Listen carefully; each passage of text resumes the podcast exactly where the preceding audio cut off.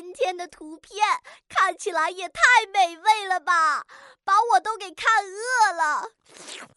我也好想吃拉面啊！小朋友们，琪琪这是在哪里呢？这份美味的拉面是谁给他做的呢？还有还有，你快看他的那个小表情，他一定吃的特别满足，特别开心。吃完面条，他又准备去做什么呢？快来开动你的小脑筋，想象一下接下来要发生的故事吧！准备好了吗？先点击暂停播放按钮，然后根据图片内容来留言区给小竹姐姐讲一个奇奇的故事吧。